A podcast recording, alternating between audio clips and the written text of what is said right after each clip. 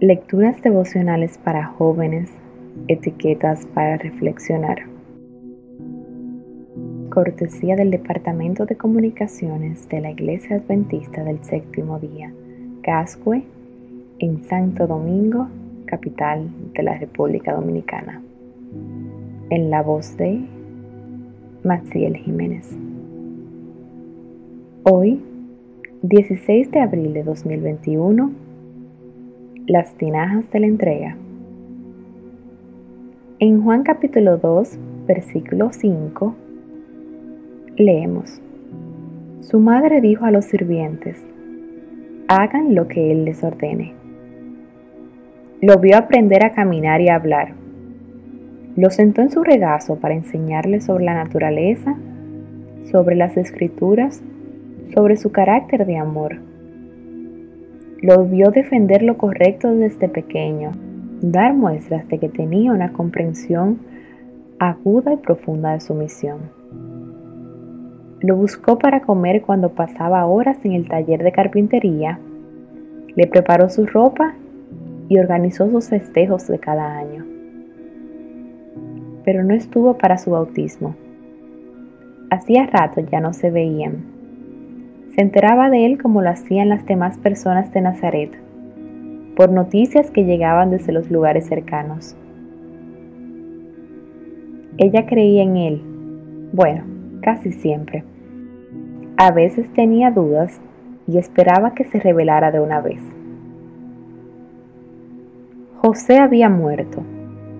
Jesús se había ido y los pensamientos del futuro le entristecían y preocupaban.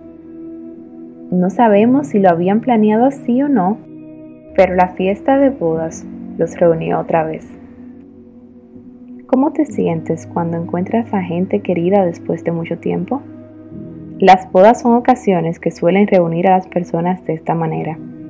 Y en realidad no siempre hay tanto tiempo para conversar y ponerse al día, pero el simple hecho de reencontrarse parece que da nuevas energías. Ahí estaba él, sirviendo con ternura como siempre, pero lo veía diferente.